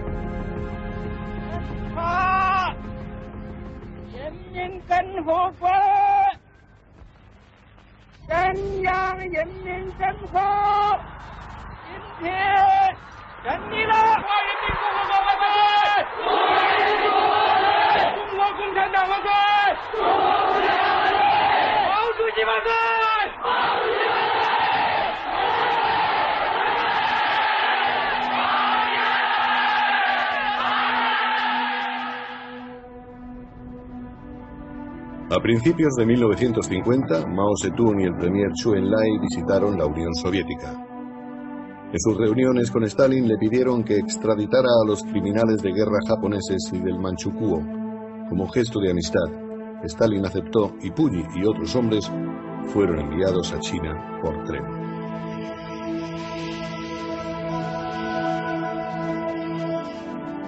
Eso era lo que Puyi había temido durante años no hacía más que pensar en que las nuevas dinastías ejecutaban siempre a su predecesor. Estaba seguro de que iba a morir. Después de un viaje de tres días, Puyi llegó finalmente a la ciudad de Fusun, cerca de Shenyang.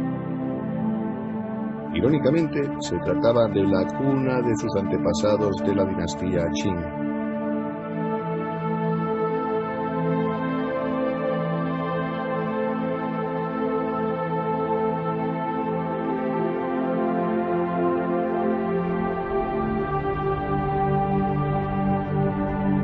Otros acompañantes fueron llevados a una prisión construida durante la ocupación japonesa.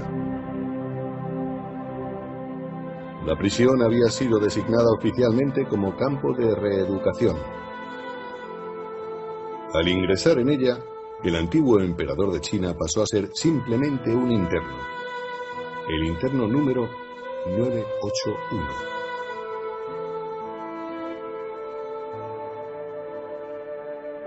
Al principio no podía soportarlo.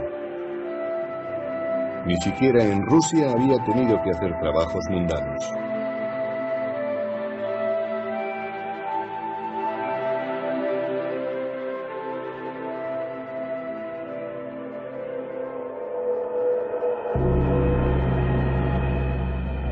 Fuera, en el mundo, se había iniciado la guerra de Corea.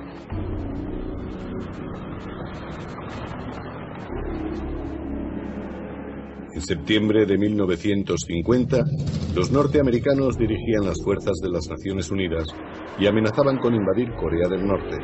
El ejército popular chino cruzó entonces la frontera en socorro de sus aliados.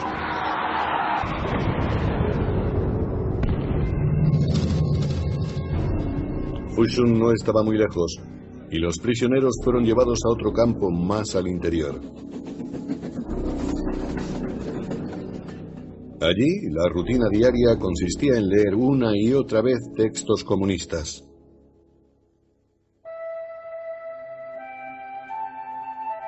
Puyi intentó obtener el favor de las autoridades y les ofreció sus inestimables sellos imperiales para contribuir al esfuerzo bélico.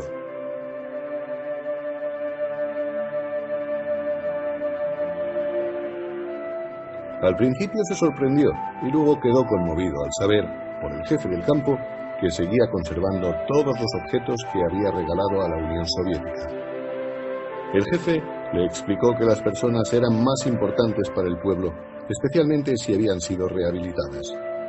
Aquel fue un punto de inflexión en la vida de Puyi. Hasta entonces había pensado exclusivamente en su supervivencia. Permaneció en el segundo campo durante dos años. En ese tiempo adquirió una forma física como no la había tenido desde que era niño.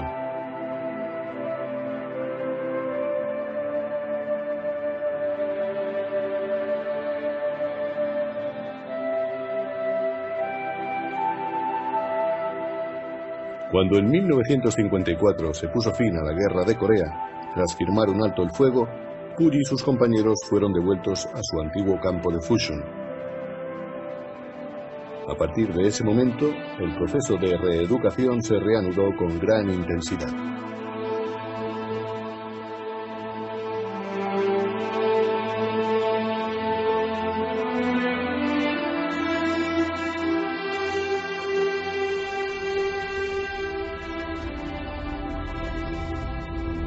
Un comité visitó el campo para interrogar a los internos en previsión de posibles juicios.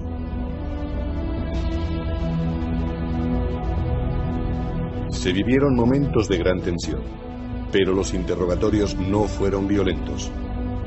Los auténticos problemas de Puyi provenían de las confesiones de su propia familia y de sus consejeros, pues pusieron de manifiesto su cooperación con los japoneses. En agosto de 1955, el comité mostró a Puyi los resultados de su investigación.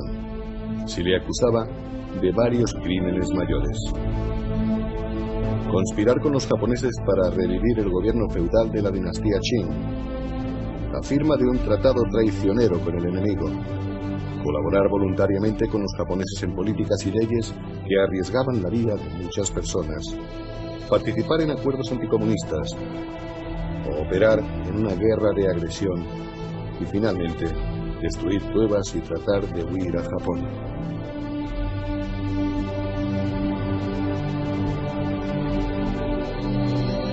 Abatido, Fuji redactó una confesión detallada. Como emperador de Manchukuo y traidor complaciente con el Japón, atraje la desgracia sobre mi pueblo Conspiré para privar a Manchuria de sus recursos, mano de obra y riquezas, y para apoyar la invasión imperialista japonesa. Ocasioné un desastre histórico al pueblo de China y a toda Asia.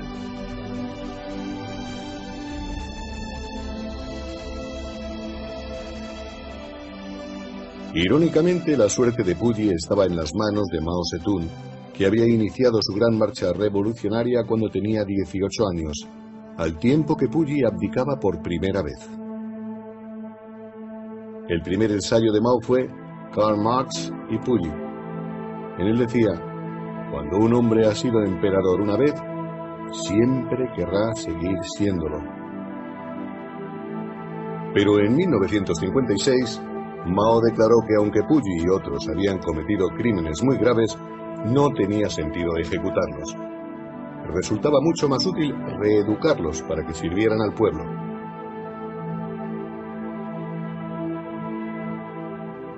Más tarde, ese mismo año, la cuarta mujer de Puyi, Li Yuqin, llegó al campo. Quería divorciarse.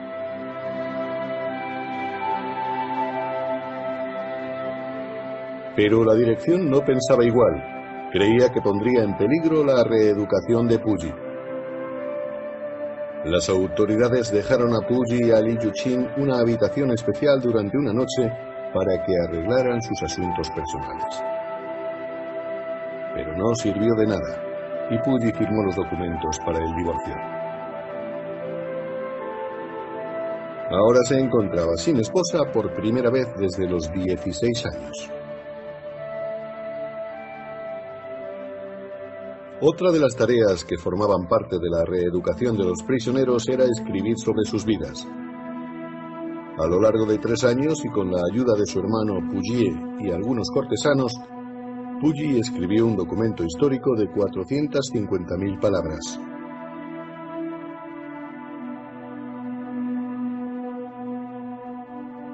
En septiembre de 1959, Mao proclamó de forma inesperada una amnistía general para criminales de guerra. Unos días más tarde, el Congreso del Pueblo aprobó la ley.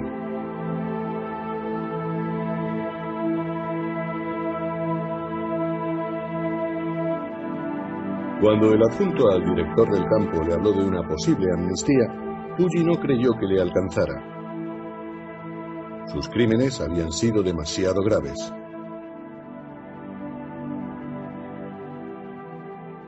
El 4 de diciembre de 1959 se reunió a los prisioneros y se leyeron los nombres de los amnistiados. El de Puyi fue uno de los primeros. No lo esperaba. Apenas podía creerlo. Su hermano Puyi tuvo que darle un codazo para que reaccionara.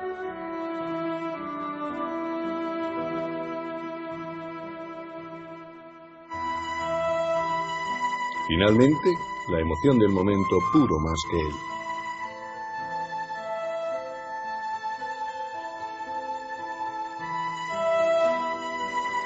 Después de diez años de reeducación, pasé de ser un emperador feudal y reaccionario a un trabajador normal. De ser un espíritu, me convertí en un ser humano. El antiguo Puyi había muerto y ahora nacía el nuevo Puyi.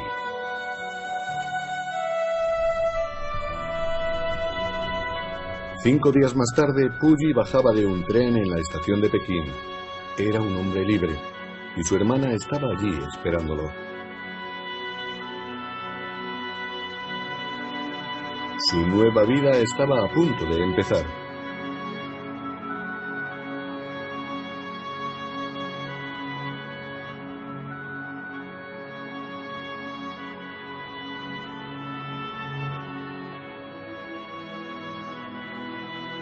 Puyi vivió con su hermana y se convirtió en un ciudadano más.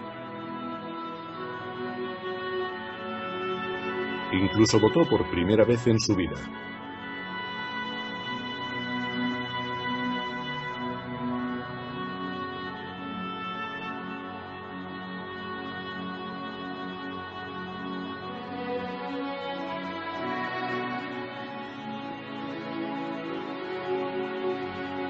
Los vecinos de Puyi le trataban amablemente y le llamaban el viejo Pu.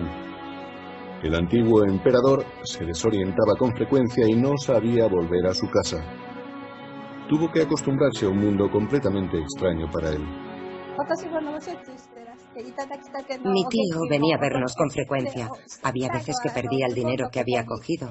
Finalmente acabó por coser una gran cartera a la parte de atrás de sus pantalones. Sin embargo, seguía perdiendo las cosas. Después de un tiempo, Puyi se trasladó de la casa de su hermana a un hotel dirigido por las autoridades.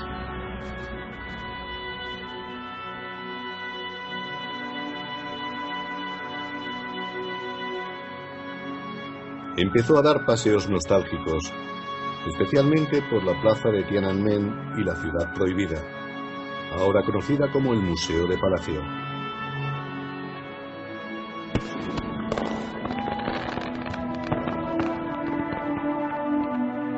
Durante las celebraciones del Año Nuevo Chino de 1960, Puyi recibió inesperadamente una invitación para un encuentro privado con el premier Xu Enlai.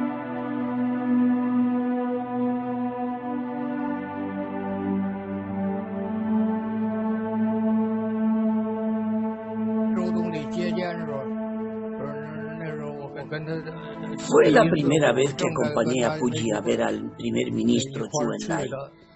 El primer ministro le preguntó a qué le gustaría dedicarse y él contestó que querría ser médico. Al primer ministro le hizo gracia aquello. Antes cambiabas las recetas a voluntad. Si fueras médico acabarías matando a alguien. Después le sugirió a Puyi que escribiera algo sobre su vida. Sus memorias serían una lección para las generaciones futuras, una obra que beneficiaría a la sociedad. Chu le dijo a Puyi que trabajara a tiempo parcial en los jardines botánicos de Pekín y que después ya le buscarían otra cosa. Incluso el mismo Mao Zedong quiso hablar con Puyi y le aconsejó que se casara de nuevo. Consorna le dijo que un emperador no podía estar sin consorte. Pero Puyi no se sentía seguro.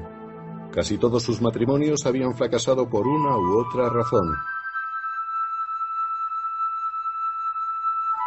Sin embargo, a sus compañeros de trabajo les agradó la idea, y uno le mostró una foto de una enfermera llamada Li Shuxian.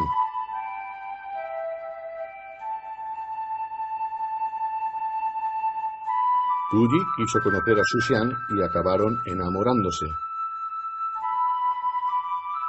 Iban juntos al cine y paseaban por lugares tranquilos de Pekín.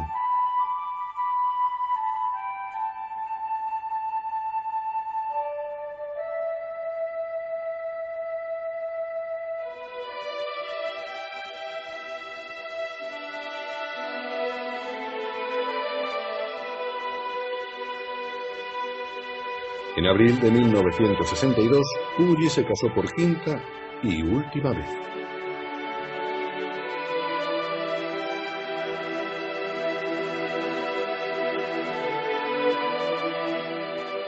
Las palabras que pronunció en su boda dejaban entrever el largo camino recorrido desde sus tiempos de emperador.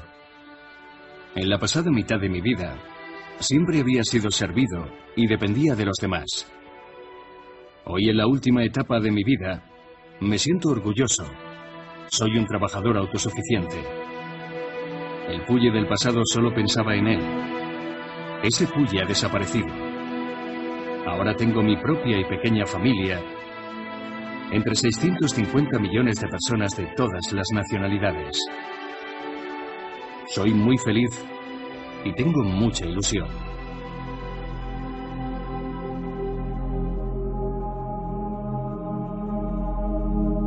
Mao también le sugirió que escribiera las experiencias de su vida.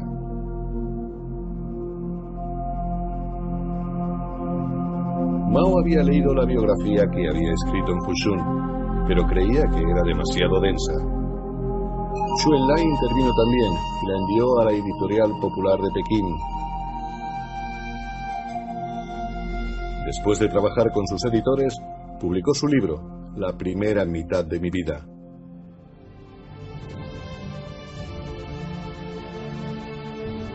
Causó una gran sensación tanto en China como en el extranjero, donde fue traducido a varios idiomas.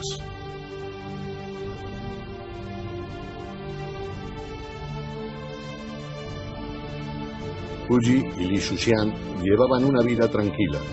Se sentían cómodos en su hogar o asistiendo a actos sociales y a recepciones. A veces iban a visitar al hermano y a la hermana de Puyi a sus respectivas casas.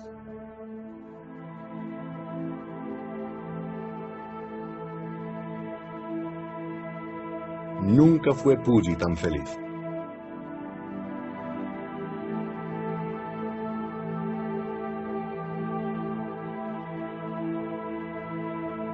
Como exponente de la rehabilitación política de Puyi, Mao y Chu dispusieron que fuera elegido para un prestigioso comité nacional.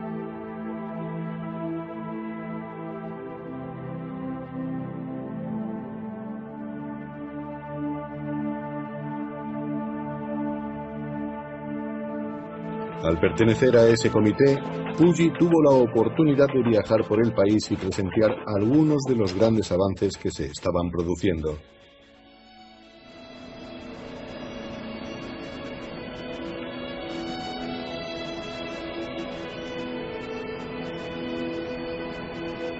Que más valoraba Puyi era su recién descubierta libertad. Antes, yo era el primer prisionero de mis palacios. En la actualidad disfruto de una auténtica libertad e igualdad. Puedo ir a todas partes, algo que no podía ni imaginar durante los primeros 50 años de mi vida.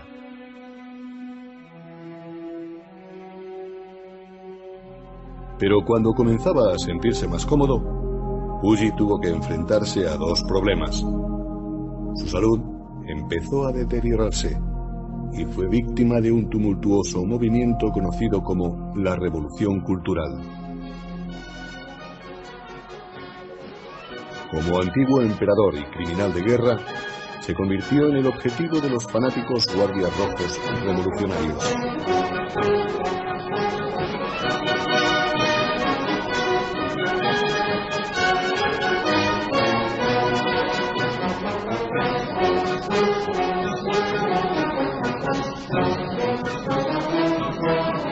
Una de las tácticas de los guardias rojos era humillar públicamente a sus víctimas.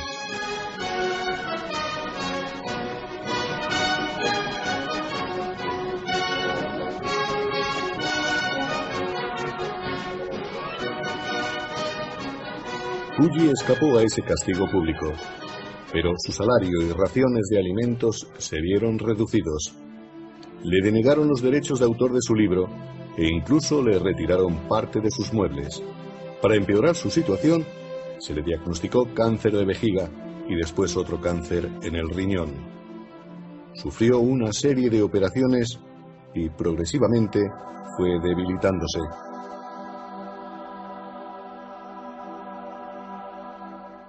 En sus 61 años, Puyi había sido emperador títere. Después fue un prisionero agasajado en una tierra extraña y pasó a continuación a un campo de reeducación como un interno más. Emergió de las cenizas de su anterior gloria y encontró finalmente algo de paz consigo mismo y con el extraño mundo que le había dado forma desde su infancia.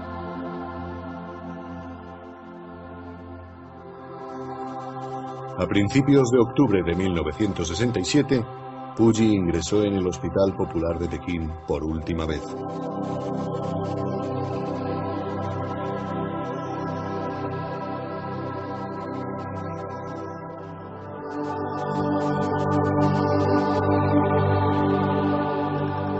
Al amanecer del 17 de octubre, la extraordinaria vida del último emperador de China llegó a su fin.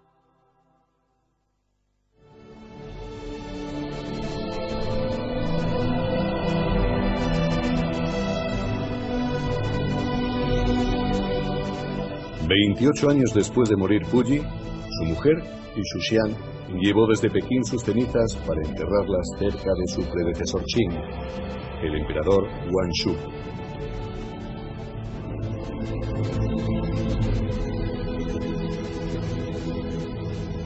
No hay epitafio en la tumba de Puyi, solo su nombre y las fechas de su nacimiento y de su muerte.